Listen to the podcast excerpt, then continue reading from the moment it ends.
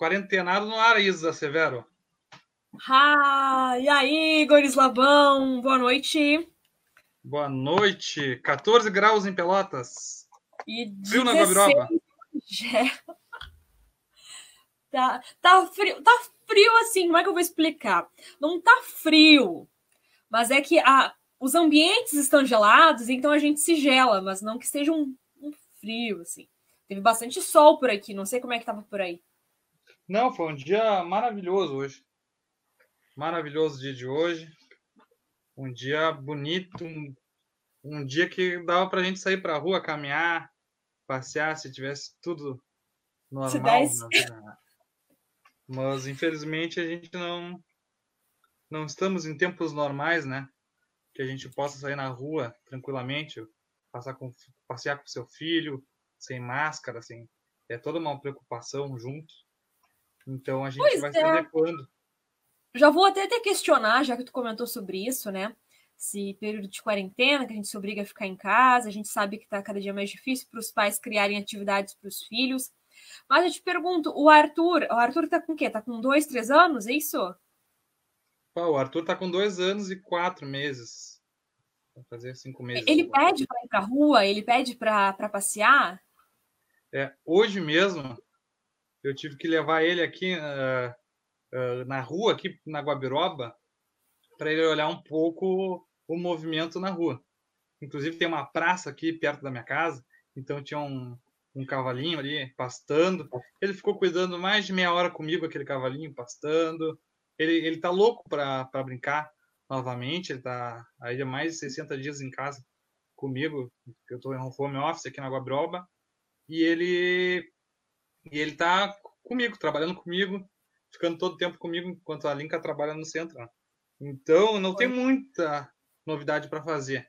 Mas ele tá louco, ele chega ali na frente do portão, fica olhando para todos os lados, quer sair, quer correr, mas o bom senso diz pra gente que não é a hora, ainda não é o momento de deixar ele brincar e sair correndo pelas ruas da Guabiroba como ele sempre fez. Pois é, Igor, até vou comentar, vou aproveitar esse momento. Eu não. Eu não sei, já, vocês já chegaram a colocar ele na, na escolinha? Ele já teve algum Sim, contato sim. com a escola? Ele tá na escolinha já faz seis meses, acho. Uns seis meses Bom, na escolinha. Agora, infelizmente, em casa, né? Não, não tá podendo aproveitar a escolinha e tudo. Eu acho, eu acho que é mais já de seis meses. Ah, uma escolinha no centro onde ele brincava bastante, gastava muitas energias. E esse Sim. momento ele está em casa aí, a gente está se virando como pode para ficar com ele aqui em casa. né? Pois é, eu já vou até aproveitar esse gancho, então, para falar sobre o retorno da, das redes públicas e privadas, né? Que devem, então, ter um modelo de ensino remoto a partir de 1 de junho. Foi divulgado, acho que foi hoje, né? Pela... Foi hoje, foi hoje. Pelo governador Pelo do govern- estado, então a rede estadual aí deve estar voltando remotamente às aulas. Vai ser algo, eu acho que único aí na rede estadual, né? Porque eu, eu estudei sempre na rede estadual de ensino. Não sei como foi a tua, Minha também. o teu tempo de, de estudando, né, Isa? Mas a escola estadual não tinha muito tecnologia para fazer esse tipo de, de ensino, né? O ensino EAD. A partir de agora, ah, vamos ver como o governo do estado ah, vai sair, porque eles estão fazendo uma plataforma EAD para 800 mil alunos. Não são meia dúzia de alunos, são 800 mil alunos. Imagina, então, a dificuldade de se fazer todo esse trabalho. Né? É um investimento enorme, né, Slavão? Eu, eu, eu tava analisando hoje, vendo a reportagem ali, e nossa, eles vão ter que fazer um grande investimento, pra- até para também. Eles se disponibilizaram, né, a dar esse suporte àquelas pessoas que não têm uma rede de, de, de internet de boa qualidade. Eles vão achar meios de ajudar esses estudantes que não têm, né, um bom acesso para esse tipo de, de serviço aí para poder continuar estudando com qualidade, apesar de que tem muitas pessoas aí, inclusive, até vou, vou abrir um parênteses aqui meu- da minha linha de raciocínio, ah, não da rede estadual, mas da municipal, Eu lembro que aqui em Bagé houve um período em que eles, uh, não sei aí em Pelotas, Igor, mas eles disponibilizavam tablets para as crianças. É, eu não, eu acho que só em algumas escolas, mas não, não como um todo, assim. Aqui eu não pois me lembro. É. Pelo menos no meu tempo não, não tinha. É, eu, me recordo. Já, já, já, já, é, já, já estamos formados na faculdade também. Né? Já passou o nosso pois tempo. Pois é. É, mas no meu tempo não tinha. Está jovem, tá jovem. É, a escola não tinha nem acesso à internet. Só no ensino médio. No ensino médio tinha acesso à internet. A escola aqui da Guabiroba, quando eu estudei, não, não, não tinha acesso à internet. Tinha problemas com a internet. Tinha acesso à internet até, no médio. Até a diretoria, é, até a diretoria e a secretaria tinha internet. Mas não tinha, vamos dizer, carga suficiente para 10, 20 computadores de internet. Até porque a, conexão aqui do bairro na época era muito ruim. Hoje já, já é possível porque tem fibra ótica e tudo. Mas antiga, há cinco anos atrás, por exemplo, era bem ruim a conexão aqui no bairro. Pois é, eu lembro também da minha. Eu, eu, tive acesso mesmo a uma sala de, com computadores assim no terceiro ano, segundo, terceiro ano. E não tinha computadores para todo mundo. A gente ainda tinha que fazer algumas atividades. Era já um preparo para o EAD, né? porque a gente na faculdade hoje é, é obrigatório ali essas aulas é, de educação à distância, e a gente está se vendo num momento em que a gente está sendo obrigado a aprender, a se adaptar, e nossa, é, é, é bem complicado aí, o Estado vai ter um, uma grande tarefa de ajudar, dar esse suporte para esses alunos, inclusive a gente estava comentando agora há pouco, antes da gente entrar no ar também, sobre essas aulas presenciais, e se a gente for para pensar a importância, né, Igor? Então, está tá previsto lá para a segunda etapa o retorno presencial das aulas do ensino superior, de pós-graduações, de ensino técnico subsequente, lá para o dia 15 de junho. E essa, essa retomada vai ser restrita ao pessoal que faz estágio curricular obrigatório, atividades práticas de ensino essenciais, de conclusão de curso e de pesquisas em laboratórios. Aí eu te pergunto, esse período aí, Igor, em que esse pessoal ficou longe dessas aulas práticas, como será que vai ser essa retomada? E será que eles não tiveram prejuízos no ensino deles, fazendo então essas aulas à distância? Não, eu acho que prejuízo sempre tem. Mas é. Tu tem que tentar te adaptar aos fatores externos, né? Não sei se acontecer contigo, todas as férias eu me esquecia de tudo que eu tinha aprendido. Parecia que eu tinha esquecido tudo que eu tinha aprendido. Parecia, bah, agora não sei mais nada. E chegamos no ano novo. Dá eu aquele apagão. de novo.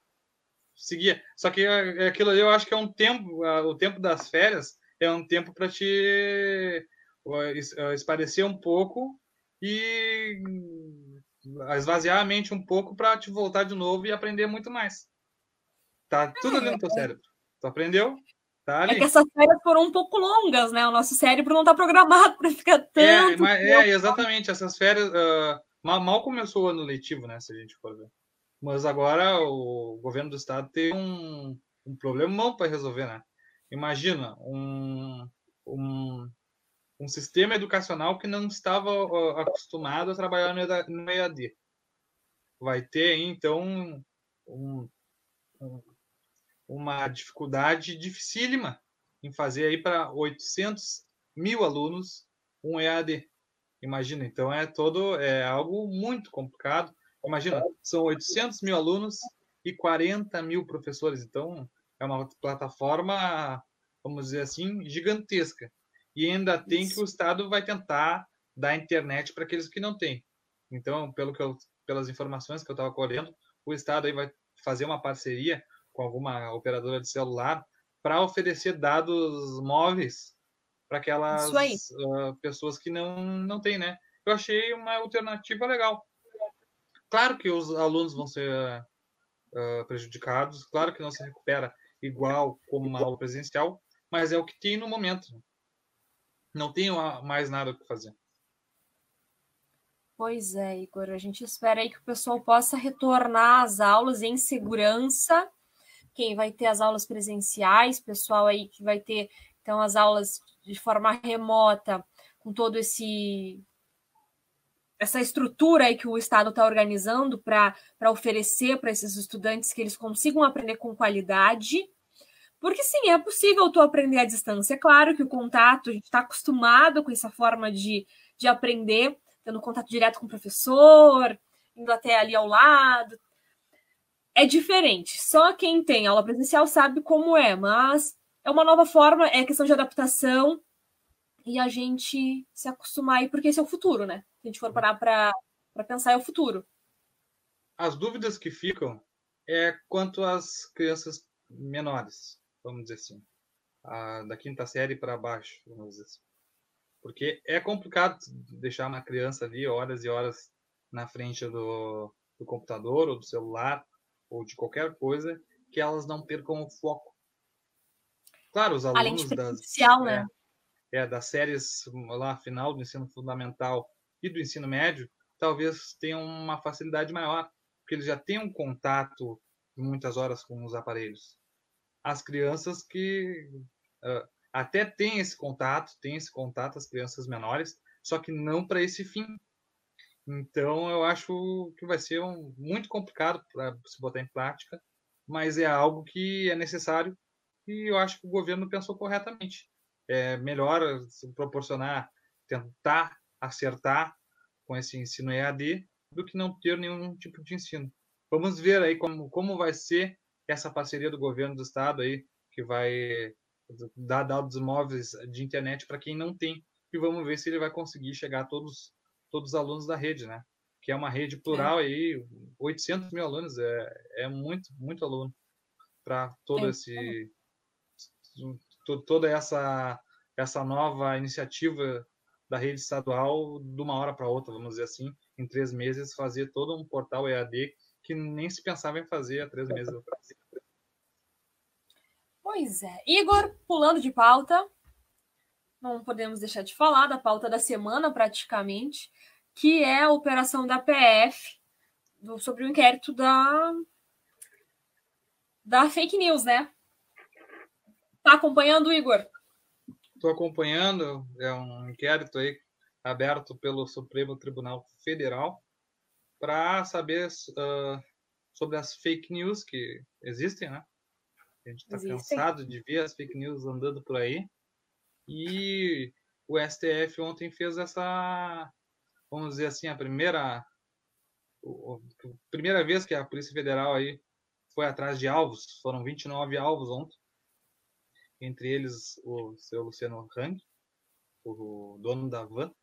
Todo mundo conhece ele, famoso Sim. dono da Van. E também youtubers, uh, bolsonaristas, é, youtubers. Bolsonaristas, bolsonaristas que termo, é. Bolsonaristas, mas tudo bem. É, não, mas é, são, mas são. Né? Não tô denegrindo não, ninguém. É, eles, não. eles são é apoiadores é do, um termo que a gente, a gente se até se, se assusta, né? A que tá. ponto chegou? E, é, e aí a gente também tem deputados federais, muitos do PSL pessoal ali do grupo do Gabinete do Ódio, né, os assessores do Palácio do Planalto, são comandados pelo vereador uh, Carlos Bolsonaro. E a ação foi determinada pelo ministro Alexandre de Moraes, que também é relator do inquérito. Então aí essas pessoas não estão muito satisfeitas, Igor, com eles estão achando essa medida um pouco abusiva. É, sabe que hoje eu vi uma manifestação de um, de um grupo, eu vi imagens na verdade, não, não escutei eles falando. Mas eles colocaram mordaça. Eles usaram mordaça e reclamando de uma possível lei de censura. O que eu não acredito. Acho que a PF pode sim fazer visitar aí as pessoas que têm eh, que estão envolvidas no inquérito policial, até porque eles uh, todo mundo tem a liberdade de expressão, o jornalista pode publicar, tu pode publicar algo, mas nada te impede que tu seja, vamos dizer assim, judicialmente convocada, né? Tu mesmo foi convocada judicialmente. É isso aí, a gente comentou sobre isso no, no, episódio passado, da importância disso, e às vezes eu acho um tanto quanto incoerente da parte deles, porque imagina, Igor, se fosse ao contrário, porque aqui a gente está falando de um grupo que se autodenomina de direita e eles se acham uh, que estão sendo perseguidos, né?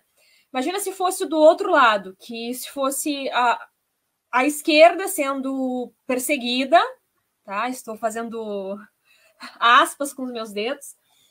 E como seria a reação deles? Para eles estaria tudo ótimo. É que é, pimenta no, nos olhos do outro é refresco. É, Não, é teve, muito. E teve toda a bomba lá do, do Vaza Jato da, do Intercept Brasil, que, que esses mesmos youtubers aí queriam a prisão do, do jornalista do Green. Então, eu não sei onde está essa, essa liberdade de imprensa, essa liberdade aí de, de expressão que eles uh, defendem. Realmente eu não não sei o que, que eles estão reclamando. A verdade é que a liberdade de expressão é para todos, todos podem falar, podem publicar suas matérias, podem fazer seus vídeos sem nenhuma, vamos dizer, sem ninguém proibir esse material de ser exibido. O problema é que tu é responsável pelo material que tu faz. Tu é responsável pela matéria que tu escreve, tu é responsável pelas informações que tu divulga no, na tua página do Facebook, no site do teu jornal, do site do teu veículo de comunicação. Forma como o, tu tá é, o inquérito está estudando... É. A, tu, tu, viu essa semana aí, Igor, que a, a ex-presidente Dilma Rousseff foi atingida, não me recordo por quem, foi chamada de burra, e essa pessoa vai responder aí, vai ter que pagar uma quantia bem significativa para ela, né, por ter, ter feito essa acusação, né? E a gente vê aí o tempo inteiro esse, esse muitos dessas pessoas que estão sendo investigadas pela, pela PF, fazendo diversas vezes comentários uh, atingindo as pessoas de formas verbais e não estão nem aí. A partir do momento que partir para uma agressão física e não verbal, aí sim tudo bem conta. Elas têm que responder por todos os atos que eles cometem, por todas as, de todas as ações, independente se for verbal ou se for física, né, Igor? É, re realmente isso. E eles acham que não. Eles acham que é certo e, e segue o jogo. Mas eu acredito que tava, estão colocando que vão colocar no Supremo Tribunal Federal uh, a continuação ou, no, ou a suspensão desse inquérito lá no STF. Isso aí, no Supremo Tribunal Federal. Define agora, né? Só que eu acredito que vai continuar, porque como foi aberto pelos próprios uh, senhoras lá do Supremo Tribunal Federal, eles vão continuar. Então, teremos muito ainda para falar disso. Existe mesmo uma fábrica de fake news ela é essa fábrica, ela é paga não sei como, e isso a gente precisa saber. Quem é que está pagando para se fazer notícias falsas? Eu dar um. Só quero né, implementar, aproveitar o gancho aqui. A gente está falando sobre liberdade de expressão. Não posso deixar de falar dos nossos colegas profissionais que estavam lá fazendo a cobertura diariamente no Planalto e acabaram se retirando porque diversas vezes foram atingidos, né? Quero fazer abrir esse parênteses aí, desejar o meu respeito, todo o meu reconhecimento a esses profissionais que, infelizmente, estavam sendo atentados o tempo inteiro por diversos defensores do presidente, sendo atingidos verbalmente, fisicamente. Era desgastante, a gente via diariamente imagens e fotos né, desses momentos aí, eles acabaram, optaram por se retirar, fazer essa cobertura. Então a gente espera que em breve eles possam retornar, né, Igor? Porque é o nosso trabalho, né?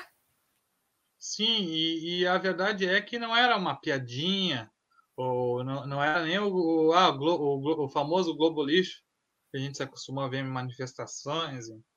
Não, é, é algo muito mais forte, é algo muito mais contundente, é algo difamatório mesmo, que aquele, aquele pessoal que fica na frente lá do, do Palácio do Presidente da República faz diariamente com os jornalistas chegando até quase vias de fato.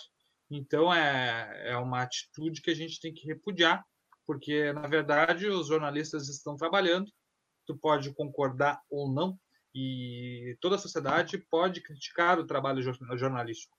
E isso é muito bom. O trabalho jornalístico precisa sempre de críticas para melhorar e se reinventar. O problema é que tu não pode uh, passar do ponto e ir para a bandalheira, para a briga, para, vamos dizer, para os instintos mais, uh, como, como, diz o, o ministro lá, os instintos mais primitivos. Igor, só deixa eu aproveitar que quero mandar um abraço um abraço bem apertado para a Kátia, nossa colega ali de, de faculdade, nossa colega de profissão. Ela está comentando aqui através do, do Instagram profissional dela, o Papiano com a Kátia. Quem não, não conhece, segue lá. É bem legal, ela fala sobre entretenimento, também traz notícias, eu acompanho aí o trabalho dela. E ela nos fez uma perguntinha, Kátia. Hum. Vamos ver o que ela falou aqui. O que vocês acham do Trump falar que vai proibir conteúdos nas redes sociais? E aí, Igor? É mordada? Ele pode, né? Falar ele, ele pode, eu quero ver ele fazer. Quero ver ele fazer também, quero imagina. Fazer. Que absurdo. É. Não, a, a autoridade. Eles se colocam no patamar, né? Que, que eu, eu não sei nem explicar. Eles acreditam. Na verdade, até o momento eles ainda são uma força um, exponencial aí da economia, mas também a China está ali páreo a páreo com eles, mas ainda assim eles eles se acham o dono do mundo, né? Eu, eu acho incrível isso. Eles não enxergam o próprio umbigo. Inclusive, nesse momento, eles são o epicentro do coronavírus. A gente nem trouxe os destaques ainda dos números, né, Igor? Agora me lembrei. É, não trouxemos nada ainda. Nem entramos ainda na, na esteira do coronavírus, do coronavírus. Falamos só de uma, de uma forma aí, vamos dizer assim, superficial. É isso aí. Até vou aproveitar então ah, a Kat está comentando aqui também.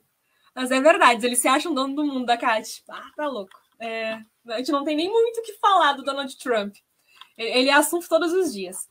Deixa eu trazer os dados aqui da Secretaria de Saúde do nosso estado. Já são, segundo né, eles, já são 8.234 casos confirmados, 213 óbitos e 276 municípios já aqui né, com o, o coronavírus já nesses municípios. Aí nós temos em primeiro lugar, tô, tô sem meu óculos, está difícil de enxergar aqui. Uhum. Lajeado em primeiro lugar, Passo Fundo em segundo lugar, Porto Alegre em terceiro. Porto Alegre que estava liderando aí com muitos casos, Lajeado agora está com 1.210 casos que, que loucura, e 16 né?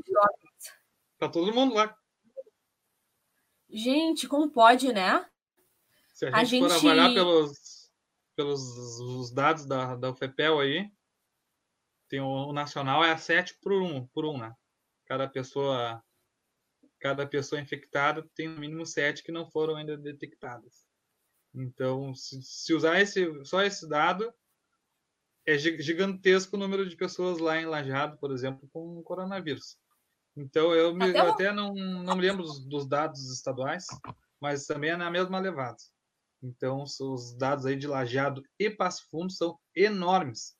Imagina, eu já acho os de Pelotas altos, que são 78 pessoas com coronavírus. Imagina mais de mil casos, é, é apavorante. E ainda a gente nem chegou na, nas bandeiras vermelha e preta. Mais de mil casos, Igor, para uma população de mais de 78 mil pessoas. 78? Esse é um número levantado em 2015. É 78.486. Todo mundo pegou. Segundo o estudo da, da Federal, todo mundo pegou.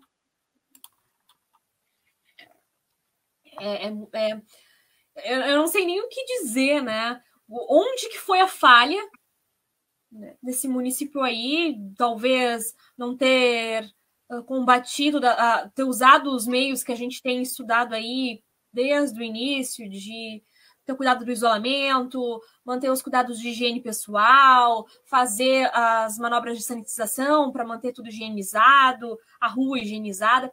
Inclusive, depois a gente vai comentar mais para diante lá uh, um caso bem delicado que está na Gaúcha ZH, de algumas pessoas que foram presas que estavam que estavam roubando aí uma quantia bem significativa da saúde, da área da saúde. Foi, foi Rio Pardo, não foi o prefeito de Rio Pardo, aquele rolo lá? Isso, é isso aí, Igor. As 15 pessoas foram presas na ação da PF. É, é, foi muito dinheiro. Estou tentando achar aqui a matéria até para falar já por alto, para a gente já comentar. É, tá, tá um pouquinho lento aqui, daqui a pouquinho a gente volta a falar sobre isso aí.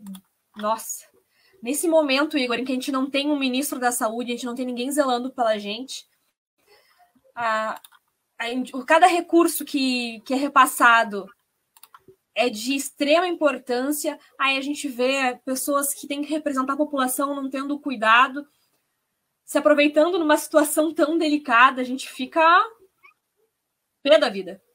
Não, e exatamente por, por ser um momento diferente, é que os prefeitos, os governadores e também o governo federal, ele pode comprar uh, produtos de saúde, várias coisas, sem aquele, aquela licitação normal, aquela licitação que demora, aquela licitação que precisa de no mínimo três, uh, no mínimo de três empresas, uh, aquela licitação que demora um pouco.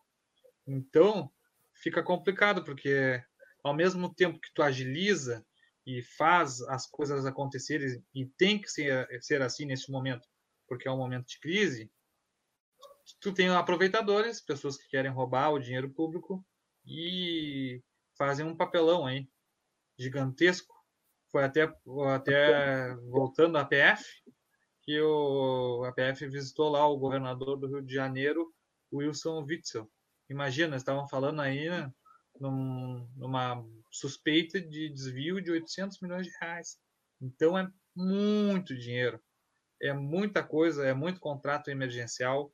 Então o Ministério Público, o Tribunal de Contas, uh, está liberado dinheiro, tem que ser gasto mesmo pelos agentes públicos, só que tem que ter um cuidado para esse dinheiro não ser desviado e não ser surrupiado dos cofres públicos. É isso aí. Eu encontrei a matéria, eu vou aproveitar aqui então esse gancho, já vamos comentar. Uh, Operação Camilo, da Polícia Federal, cumpriu mandados na quarta-feira no âmbito de investigação de um esquema que teria desviado pelo menos 15 milhões da área da saúde em contratos firmados pela Prefeitura de Rio Pardo com uma organização da, da sociedade civil. Foram presas temporariamente 15 pessoas, entre elas o prefeito do município, Rafael Barros. Eu tenho aqui alguns, uh, alguns dados dessas pessoas, né, a lista das pessoas detidas. Eu vou, não vou entrar assim em todos eles, eu vou trazer aqui pelo menos o do, o do prefeito, né, do município. Deixa eu achar por aqui. o prefeito de é, Rio Paulo, Rafael Reis Barros, além dos desvios de recursos da PF e do Ministério Público, eles dizem que ele ordenou uma desinfecção de ruas da cidade contra o coronavírus, na qual, no lugar do desinfetante, ele usava água. É, é ridículo, ridículo, ridículo. Eu não acho é, um adjetivo se, melhor para colocar. Se confirmado, isso daí é uma picaretagem fenomenal. Assim, a gente espera que todo mundo que vai lá, coloca aquela roupa de astronauta lá para desinfectar os lugares, desinfecte os lugares mesmo, né? E use o dinheiro público da melhor, melhor forma possível. Vamos ver, vamos ver como serão os próximos passos aí, mas as acusações são graves e devem ser esclarecidas aí o mais rápido possível, porque é, é, é dinheiro público, né? Dinheiro público não pode ser jogado fora desse jeito e mal administrado como esses caras não podem fazer isso e passar impune. É isso aí. Espero que a gente possa acompanhar medidas fortes aí, porque nesse momento que a gente está vivendo, isso é inadmissível. A, a Kátia está comentando aqui mais, fazendo mais uma outra questão para gente. Vocês acham que está dando certo o isolamento através do mapeamento de bandeiras aqui no Sul? Ela acha que está dando sim, tanto que o Dória vai fazer igual lá em São Paulo. Ela ainda acrescenta aí sobre Pelotas, ó. Aqui em Pelotas, acho super válido a postura da prefeita. Todavia, hoje em uma live, ela pediu opinião sobre. Tô, tô bem ruim da visão, Igor. Isso que eu tô de óculos. Ai, mas eu, eu sou pior, então nem. Deixa eu ver aqui. Todavia, hoje em uma live, ela pediu opinião sobre multa para quem não cumprir as regras. Disse que ainda queria isso, que isso não acontecesse. Acredito que a multa é super válida, visto que tem pessoas ainda não respeitando. O que vocês acham? A gente comentou, inclusive, sobre isso em um outro episódio. Aqui em Bagé isso já ocorreu, aqui em Bagé tem agora, então, uh, pessoas que fiscalizam, né? Que estão multando pessoas que, que não estão fazendo uso da máscara, porque aqui em Bagé é obrigatório o uso da máscara em qualquer local que tu for, inclusive Brasil, enquanto né? estiver transitando na rua, em todo o Brasil, né? Mas o pessoal não respeita. Inclusive aqui na rua, a gente vê muito o pessoal transitando aqui sem a máscara. Eles ainda não conseguiram ter a compreensão de que o uso é obrigatório. Eles acreditam que talvez a fiscalização não vai vir até o bairro. Então, por isso está tranquilo. Só que eles não pensam no, no, restante das outras pessoas, né? Mas, sim, Cat, respondendo a tua pergunta, voltando lá, a questão do mapeamento, eu, eu acredito que está dando certo, sim, tanto que nosso estado aqui está com um número bem bem reduzido, se a gente for parar para analisar aí ao comparativo de, do início lá, quando estourou, a coisa estava meio incontrolável, agora a gente já tem uma certa um certo controle, né, Igor? Eu acredito que a, vamos dizer assim, a melhor decisão teórica tomada no Brasil é a do governo do Rio Grande do Sul, porque foi o, o pioneiro a aplicar isso e até o estudo da UFPEL tem mostrado que o número tem estabilizado. Não quer dizer que seja mil maravilhas, que esteja 100% correto, que não tenha distorções em alguns municípios, que algumas atitudes não possam ser repensadas e melhoradas. Mas, uh, se a gente avaliar o, o contexto geral uh, a nível do país, o Rio Grande do Sul está muito bem e tem funcionado, vamos dizer assim, de uma forma regular, positiva. Eu vi uma matéria na Gaúcha ZH essa semana sobre é, a questão de divulgação de dados, Rio Grande do Sul não é considerado um estado com que, que expõe esses dados de forma acessível e, e clara, tá ok?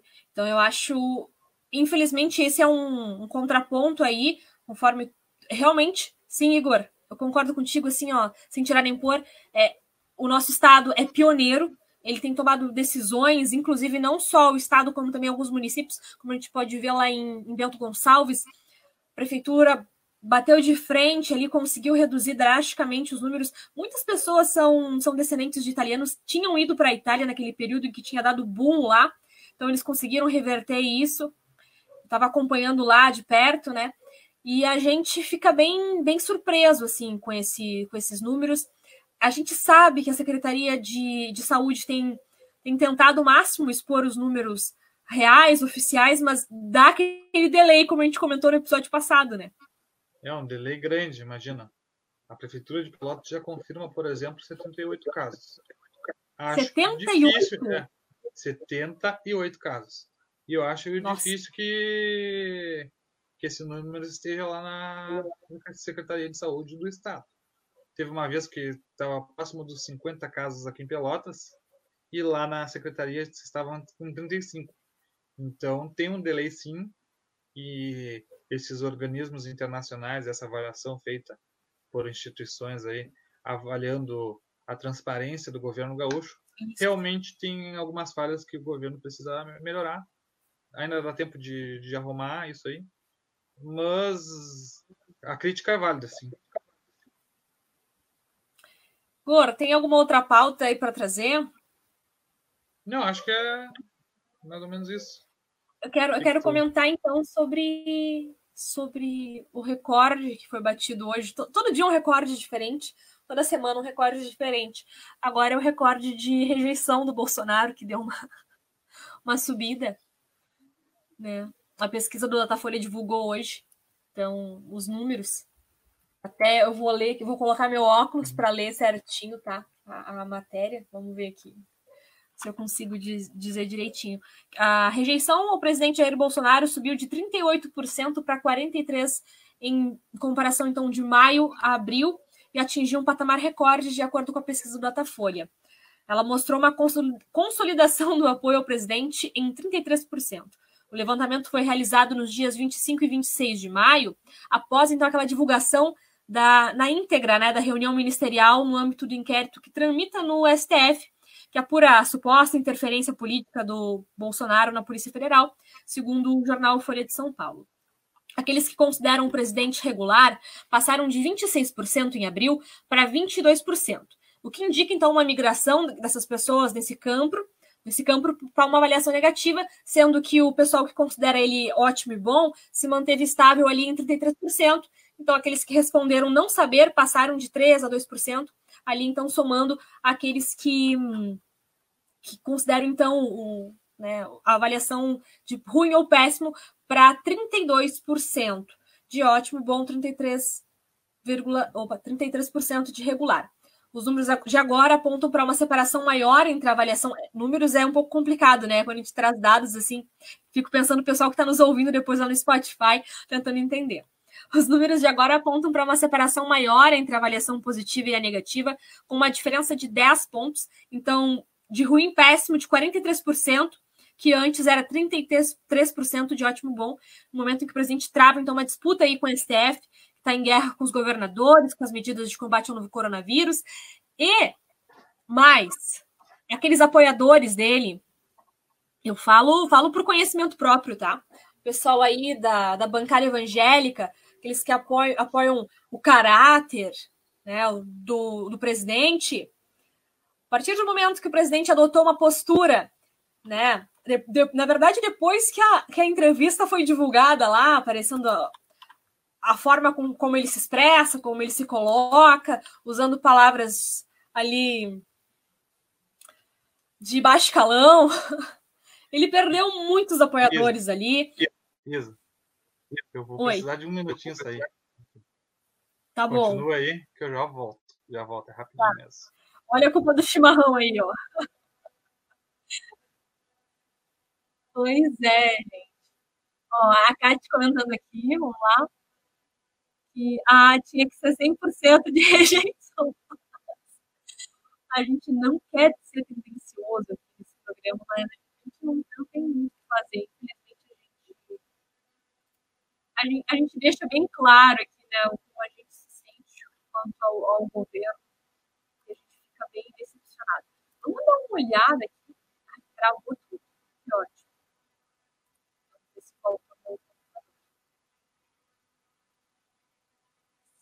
é verdade, Kátia. um, realmente terem um senso crítico, né? A gente vem comentando sobre isso já há também.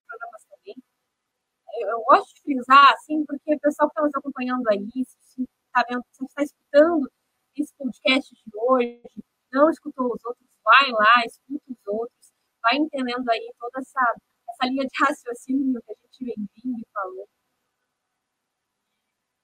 vem comentando sobre essa questão aí, que é, é de importância de ter um raciocínio a gente pensar um pouquinho mais sobre como a gente tem que se posicionar, estudar, investigar toda a informação que chega até nós, para a gente não, não ir na conversa dos outros. Igor Slavão retornando. Retornando. é, não tem intervalo aqui, né? Não tem intervalo, aqui é real oficial. É, nunca tinha passado por isso. Igor, eu quero fazer agora. Na verdade, não é bem entretenimento, é uma coisa importante, né?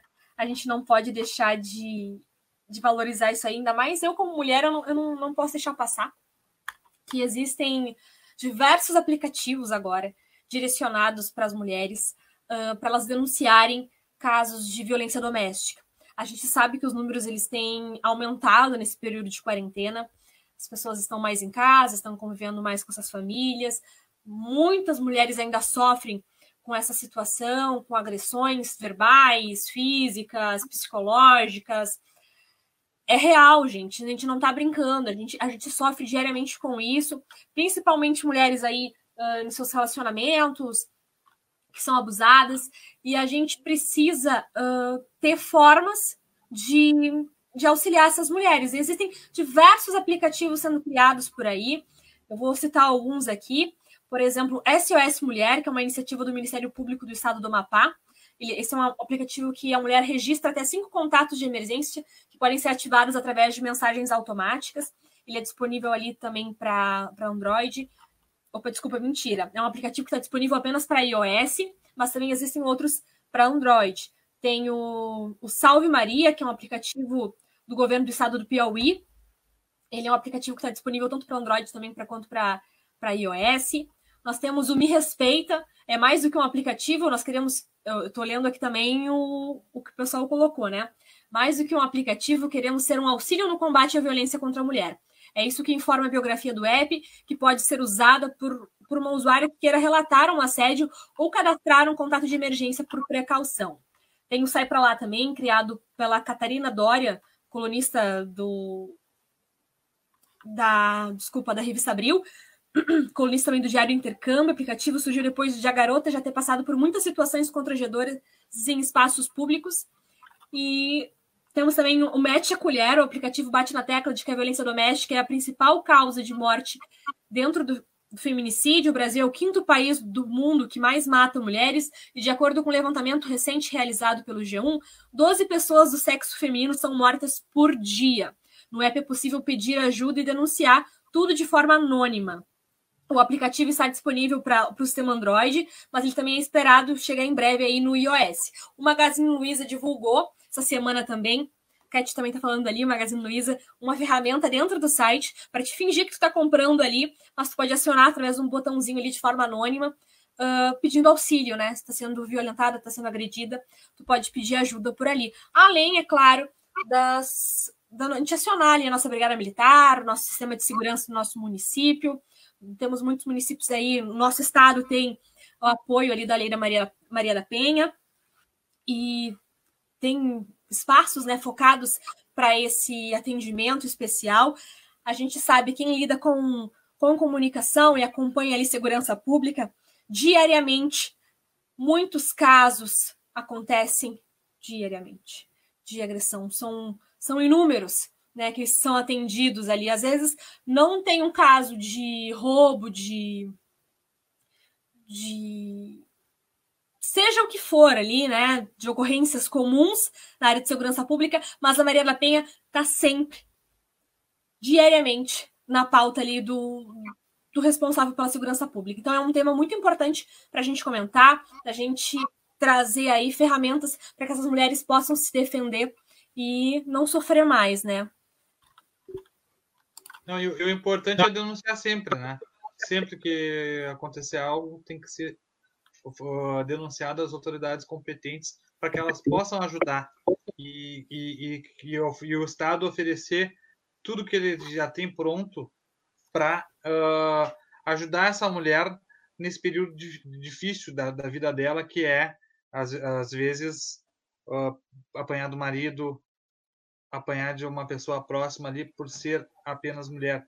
Então, uh, é, é algo muito difícil de se dar até porque são, às vezes, ah, na maioria das vezes, são pessoas de dentro da, da, do próprio lar, pessoas que se, se têm um relacionamento afetivo muito próximo e ninguém acha que vai ser uh, que a pessoa vai ser esse monstro que, que vai bater na mulher, né? Então, uh, todo, todo, toda a tecnologia é bem-vinda para esse tipo, uh, vamos dizer assim, de proteção à mulher, que sim, é muito frágil e e continua uh, tendo monstros que fazem isso com as mulheres. Disque 180, o Disque Denúncia criado pela Secretaria de Políticas para a Mulher. É, denúncia é anônima, é gratuita, disponível 24 horas em todo o país. Disque 180. O pessoal aí está bem avisado hoje, bastante não, aplicativo aí. Não, não, não deixe passar. Não deixe passar que quem faz uma vez vai repetir e vai se tornar cada vez pior. Não deixe passar. Vamos aliviar nossa conversa, vamos trazendo entretenimento aí para a pauta. Igor vai comentar aí sobre a série que ele está acompanhando. Vamos, vamos aliviar aí um pouco no nosso assunto. O que, que tu está assistindo, Igor? Bom, eu estou assistindo uma série, eu vou botar ela agora para quem está assistindo no Facebook. É uma série argentina. Quase Feliz é o nome da série. Você está vendo as imagens do trailer no Facebook.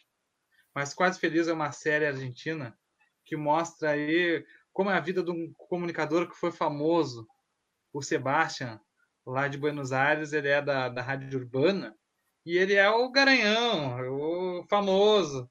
Acho que todo mundo conhece ele. E aí ele não sabe que o tempo dele passou mesmo. o tempo dele passou e muita gente nova já não conhece ele. Então eu, eu ri bastante, porque a gente, como comunicador, acha. A, a, alguns comunicadores acham que são a última batatinha do pacote, a última bolacha do pacote, o último, a última, vamos dizer assim, água do chimarrão.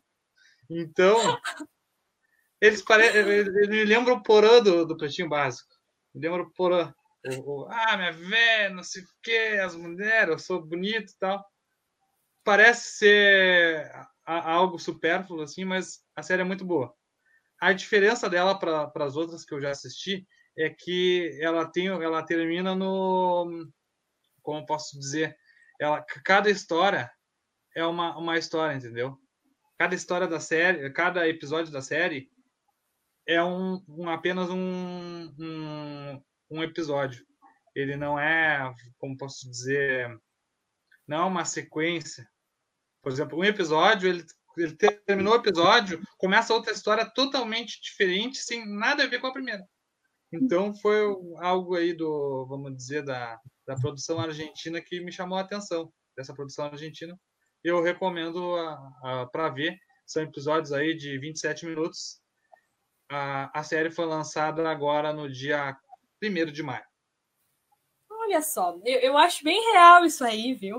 Eu, eu trabalhei em rádio. Tem, tem, tem, tem, gente que se acha, tem gente que se acha. É, principalmente o pessoal lá das antigas, que tu não tinha outras ferramentas para te acompanhar, tu só escutava a voz ali do, do, do, radialista, do comunicador, e tu criava toda uma expectativa por trás de quem era a pessoa. Até hoje, viu? Eu, acompanhava lá diariamente as fãs do Pedro Vitor Riso, Pedro Vitor, comunicador lá de Bento Gonçalves, as mulheres assim mandavam docinho para ele, mandavam salame. É a força do rádio. É isso aí, a força do rádio. Eu vou trazendo também a minha dica, é, também da Netflix. Tenho trazido muitas dicas do Netflix, temos que achar outras, outras fontes aí. Estou assistindo é, The Politicians, é uma série de televisão americana de comédia. Ela começou lá em Davam Salame. É a força do rádio. É isso aí, a força do rádio. Eu vou trazendo também a minha dica, é, também da Netflix. Tenho trazido muitas dicas do Netflix, temos que achar outras, outras fontes aí. Estou assistindo é, The Politicians. Ele quer ser. Hum, o pessoal que está assistindo a gente no Facebook está vendo as imagens do trailer lá ele tem sonho de ser o presidente, o próximo presidente dos Estados Unidos. E ele está tá lutando ali para conseguir uma vaga como presidente de classe da escola dele.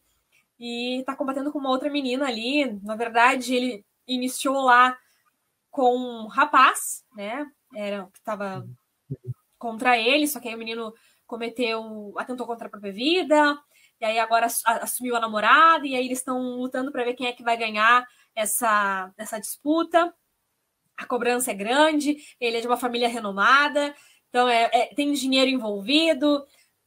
É, é, é na verdade, os, os, pequenos detalhes né, que a gente vive aí, que a gente, a gente não percebe, mas política está tá em tudo, né? Se a gente for parar para pensar. E aí, então, são estudantes que estão recém início da, própria, da, da vida, né? Estão tendo conhecimentos aí, lutando entre si para conseguir uma oportunidade. É uma série bem diversa, tem, tem temáticas bem diferentes, e eu acho bem legal. Quem quiser assistir, fica a dica. Legal. Tem mais alguma dica, Isa, pra gente? Tenho dica de livro. Posso trazer dica livro, de livro? Claro. Livro é sempre bem-vindo. Eu tô, eu tô com alguns livros na minha. Tô ficando sem voz já. No meu carrinho da, da Amazon, eu não sabia que a Amazon já entregava aqui no Brasil. Ela tava meio por fora. E aí eu já separei uns quatro livros lá, só que deu um valorzinho um pouco alto, tô me segurando para não gastar, mas eu vou acabar gastando. Enquanto isso, eu tô, tô relendo alguns livros que eu tenho em casa. E eu, eu vou mostrar primeiro aqui no, no Instagram. Aqui. E eu vou mostrar aqui no Facebook. Roube como um artista 10 dicas sobre criatividade. É do Austin Kleon. Klein, não sei dizer o sobrenome dele. É, na verdade, é meio forte, né? Se tu for parar para analisar o, uhum. Título dele, ficou roube, não. Ele, na verdade, ele defende a. Mas não é roube que... atenção. Não é roube atenção, roube o tempo, não? não? Roube como um artista. Na verdade, ele defende, ele acredita que, na verdade, nada se cria, tudo se copia, né? Tudo que já foi que está sendo criado hoje já, já aconteceu, então tu tem que fazer um, um melhor possível para que tu consiga fazer que o teu produto seja diferente, né? Que tu, o que tu vai fazer, o que tu vai te propor a fazer seja diferente. Então ele faz com que a tua criatividade seja hum, aflorada. É muito linda a diagramação do livro, tá? Ele é pequenininho assim, aí tem tem comentários, uh, é ah, eu não sei nem explicar, assim, ó. É muito fofo. Deixa eu achar aqui uma partezinha, ó. São desenhos do próprio do próprio escritor, tá? Deixa eu mostrar aqui no Facebook, aqui no Instagram.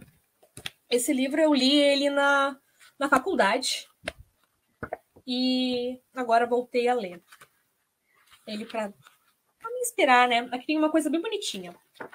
Ó, o que você ama e o que te ama de volta, o que tá ali no meio, né? Se você for sortudo, se você não for sortudo, e tem continuação desse, desse, livro. Eu não lembro qual que é o nome do outro livro, mas eu vou, eu tenho interesse em ler. E, cara, é bem legal, ele faz com que a gente desperte a nossa criatividade, assim. Show de bola. Fica a dica. Tá, e tem, tem mais alguma coisa? Era essas as dicas? Minhas dicas de hoje são essas, tá? Eu também eu daria uma dica pro pessoal de fazer exercício em casa, mas esse eu tô só prometendo na quarentena até agora, eu só até tentei, mas não consegui. Então, até o momento só tô dando dicas de, de pessoa preguiçosa. Mas você tinha falado para mim sobre, o, sobre pressão. Verdade, Igor, bem colocado. Pessoal que gosta de série brasileira. Sob pressão, uma série uh, de médicos, né? Uma série brasileira, bem bacana. Quem já assistiu aí, eu, eu, eu, eu tenho quase certeza que a primeira, a primeira temporada eu assisti inteira. A segunda já não tenho certeza. E eles já têm 12 episódios escritos, só que eles estão pensando agora se eles vão abordar a questão da pandemia ou não. Eu acho que seria muito bacana, né, Igor, para a gente ter um, um registro, né, uma, uma visão diferente e o modo como eles abordam os temas assim da questão da saúde pública aqui no Brasil é tão tão bacana, tão tão verdadeiro, é a situação realmente de calamidade. E eu acho bem importante assim a gente a gente trazer à tona as nossas fraquezas, as nossas vulnerabilidades. Seria muito bacana se é. eles abordassem. O, o grande problema é gravar em meio à pandemia, né? Para quem não sabe, o Sob Pressão ele é uma série aí da, da Globo que, que retrata aí a história de um hospital, das dificuldades do hospital em meio a uma favela do Rio de Janeiro. Então, é, é muito parecido com a realidade que muitos hospitais brasileiros vivem. Então, realmente, uh, a Isa falando, eu me relembrei que eu assisti todas as temporadas. Eu acho que era na quinta. Eu acho que era quinta ou terça. Não sei se era quinta ou na terça-feira. Ou, eu não me lembro que dia, mas eu via, vi várias temporadas da série. É, é, é, muito interessante mesmo. Mostram como as coisas são feitas. Mostram que muitos, ao menos alguns hospitais do Rio, têm muita influência política também. Tem influência do tráfico de drogas, que, que peita muitos profissionais da saúde e tudo. Então, é uma série interessante de se ver. Show de bola. Por hoje eu acho que a gente falou tanta coisa, Igor. Ficou Falando várias... tanta coisa e ficou tanta coisa de fora. E eu acho Mas que a gente tem que fazer o registro. Que semana passada a gente não falou do ex-presidente Luiz Inácio Lula da Silva e sua frase infeliz. Eu acho que tem que deixar um registro. Deixa o registro, Ele então. Falou uma frase infeliz e a gente se esqueceu de falar aqui no Quarentenado, mas a gente fala assim, porque a gente opina sobre tudo, tudo. sobre todos e sobre todos. nós mesmos. Também. Qual foi a frase, Igor? Diz aí. Hã? A frase.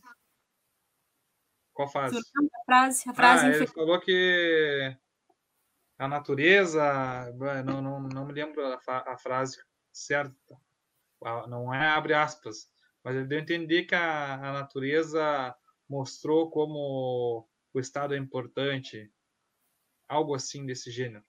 Não, só, só pesquisando para saber a frase correta, mas a frase repercutiu.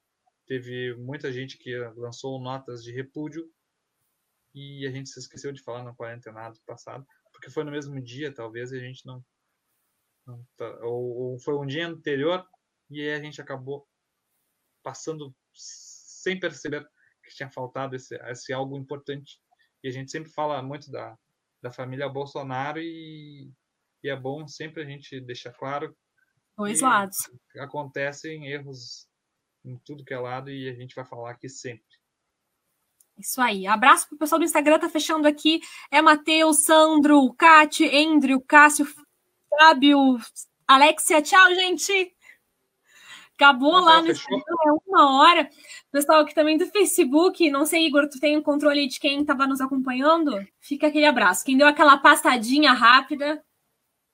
Coração. bastante, gente, bastante gente passou por aqui, mas a Cleia Bruno curtiu, o Felipe Medeiros, o, o Dagner Machado Cardoso e a Neuza Bielski acompanharam o quarentenado desta quinta-feira. Lembrando que na próxima quinta-feira a gente tem o resumo de notícias da semana, o que a gente achou mais interessante, dicas de entretenimento no nosso quarentenado, Isa.